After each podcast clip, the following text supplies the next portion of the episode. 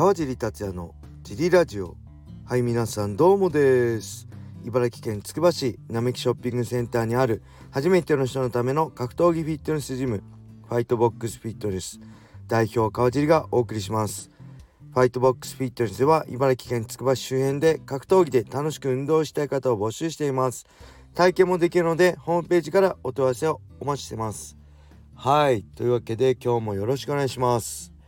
えー、昨日はですね、えー、ベラトール283の解説でし解説でしたね。ごめんなさい、えー、どうだったでしょうか？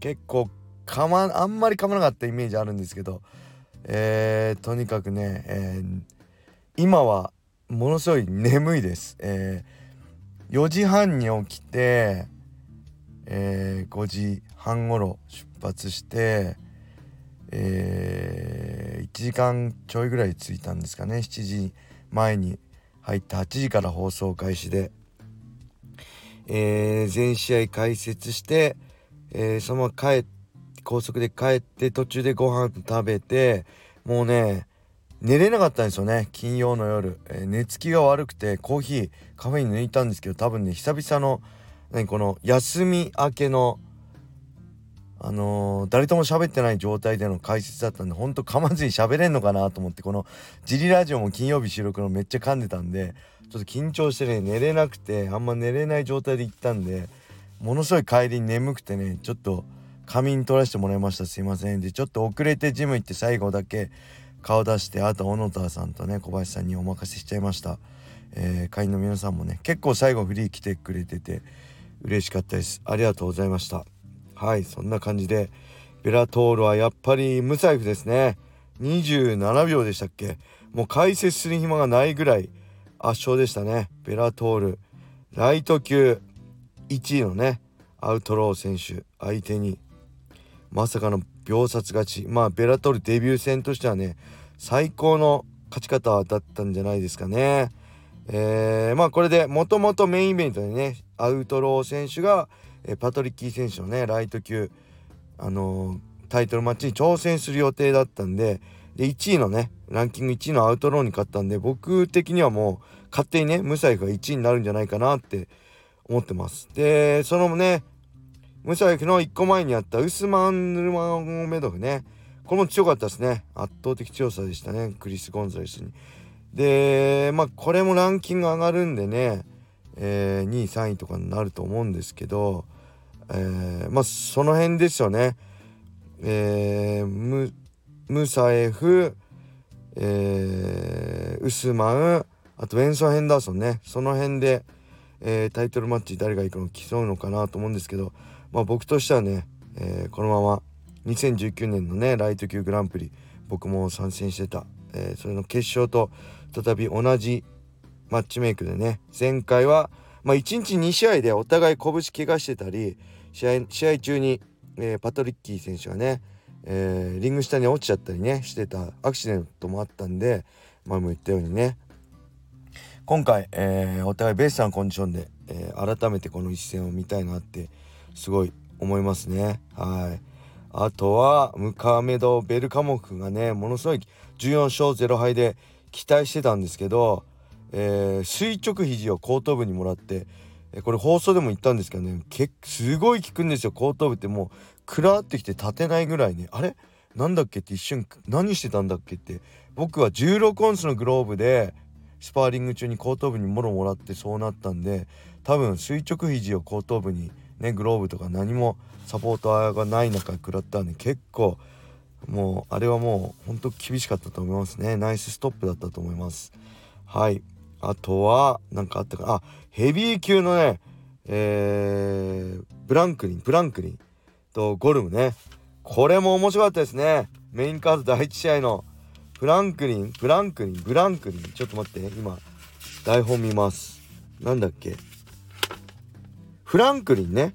フランクリンがまさかのデスバレーボムを MMA でやってプロレスね技のあとまあスラム1回2回スラムして3回目はね、まあ、パイルドライバーかパワーボムやろうとしてちょっと失敗しちゃいましたけど面白かったですね。ニックネームが無尽蔵のスタミナっていうニックネームだったんですけどバテて1ラウンドでバテてもうフラフラになっちゃう。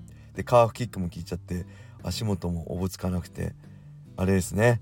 ええー、ほんとボブサップ大砂嵐状態でしたね。もうああいうのボブサップ大砂嵐状態って言いましょう。猪木あり状態みたいなね。えー、まあそれも含めてヘビー級の醍醐味が見れてよかったんじゃないかなと思いますでなんといってもねこのベラトル238ね今数えたらね無敗。えー、まあウスマンが今日14勝0敗で勝って15勝0敗。他にもねムカメド・ベルカモフが14勝0敗で今回ノーコンテストになっちゃいましたけど。肘後頭部の肘打ちでね。そういう選手も含めて9人無敗の選手は出てたんです。これねめちゃくちゃ多いですよね。12345678910111212試合のうち9人なんでそんだけ無敗の選手がいてね無敗同士で潰し合った試合もあったしまあ見応えのある試合だったんでこれ UNEXT で生配信もやりましたけど見逃し配信もあってずっとあのー、映像は残ってるんで是非、えー、UNEXT 会員の人はベラトール238で検索してみて、えー、ね、ムサイフの勝利だけでも見ていただけると嬉しいです。他のね、ヘビー級の試合とかもね、えー、すごい面白かったんで、まあメインだけね、これ何なんでしょうね、ベラトールの、なんだろうやっぱリスクを排除するからこそ強いんであってチャンピオンになれるっていう感じなのか、えー、ね、この前僕が5月に解説したライアン・ベーダー対ねシーク・コンゴもそうだしこの前のマイケル・ページとローガン・ストーリーもそうですよね、えー、ウェルター級暫定王者のローガン・ストーリーヘビー級王者のライアン・ベーダーね。で今回あのー、えー、の、えー、ウェルター級のランカー対決ですね、えー、ジェイソン・ジャクソン対リマね。これも全部まあいわゆる川尻スタイルでしたね。塩漬けスタイル。抑え込んでポイントを取ってもうねあのまあ面白いっちゃ面白いですよね。えー、しっかりした差があるこれいつも言うけど10対9でも本当のビザ僅差の10対99でも同じ10対9で1ポイント差になるんでその辺をしっかり頭に入れて戦わないとダメですよねセコンドも含めてですね。うん、これライジンルールだと全く別、えー、ベラトールとか、まあ、USC とかー、のはラウンドマストなんでラウンドごとに優劣10対910対8をつける、えー、そして雷神の場合はちょっと違うんですよね。トータルマストなんで5分3ラウンド。ね。15分を通してどっちが優劣か、えー、ダメージ50ね。アグレッシブネス50、えー、30ジェネラルシップ20で採点をつけるってね。それで本当に試合によってはね同じ試合展開の勝敗が変わったりするんでそれもしっかり考えないといけませんね。はい。そんな感じでレーターもいきましょうか。えー、カージーさんこんにちは。ちょくちょく投稿する初回から欠かさず聞いてるものです、えー、川地さんがセコンドがうまいと思う人と理由を教えてください。対戦相手のセコンドで嫌だった人なども教えてください。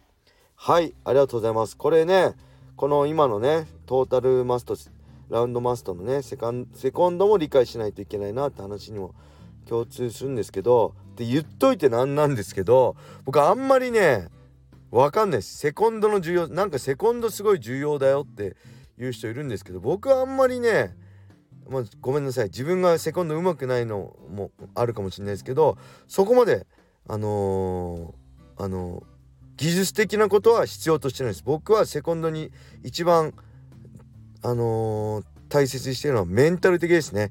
心が折れそうな時気持ち引いちゃいそうな時励ましてほしい。まだいける大丈夫だ。ここでい下がるな。前に出ろってね。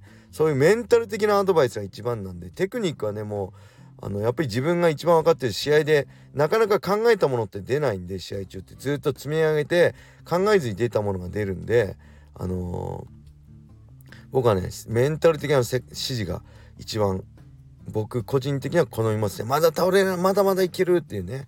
そういうの。で対戦相手のセコンドで嫌だった人は、えー、今パッと思い浮かんだのは2012年の大晦日ですね。ドリーム。ん？12でしたっけ？で戦った尾身川さんとね戦った時の確か間違ってたかごめんなさい。セコンド。勝村ね修一郎さん、えー、元ねシュート、えー、フェザー級？バンタ現バンタム級チャンピオンね、はい、忍者チョークの勝村さん。ね。のセコンダすごい嫌でしたね。なんか見透かされてるような感じがして聞いてて。その内容は覚えてないんですけど試合終わってわあすごい嫌だ。これ褒め言葉ですからね。嫌だっていうのは。すごい選手としてこう嫌だったな。あのコーナーのね勝村さんが言う声がすごい的確で嫌だったなっていうのを覚えてますね。はい。そのくらいじゃないでしょうか。はいそれではね今日は疲れたんで、えー、さっさと寝たいと思います。皆様も。えー、しっかり。あ今日これ更新するの朝ですからね。寝ちゃいけません。おはようございます。はいそれでは今日はこれで終わりにしたいと思います。皆様良い一日を。またね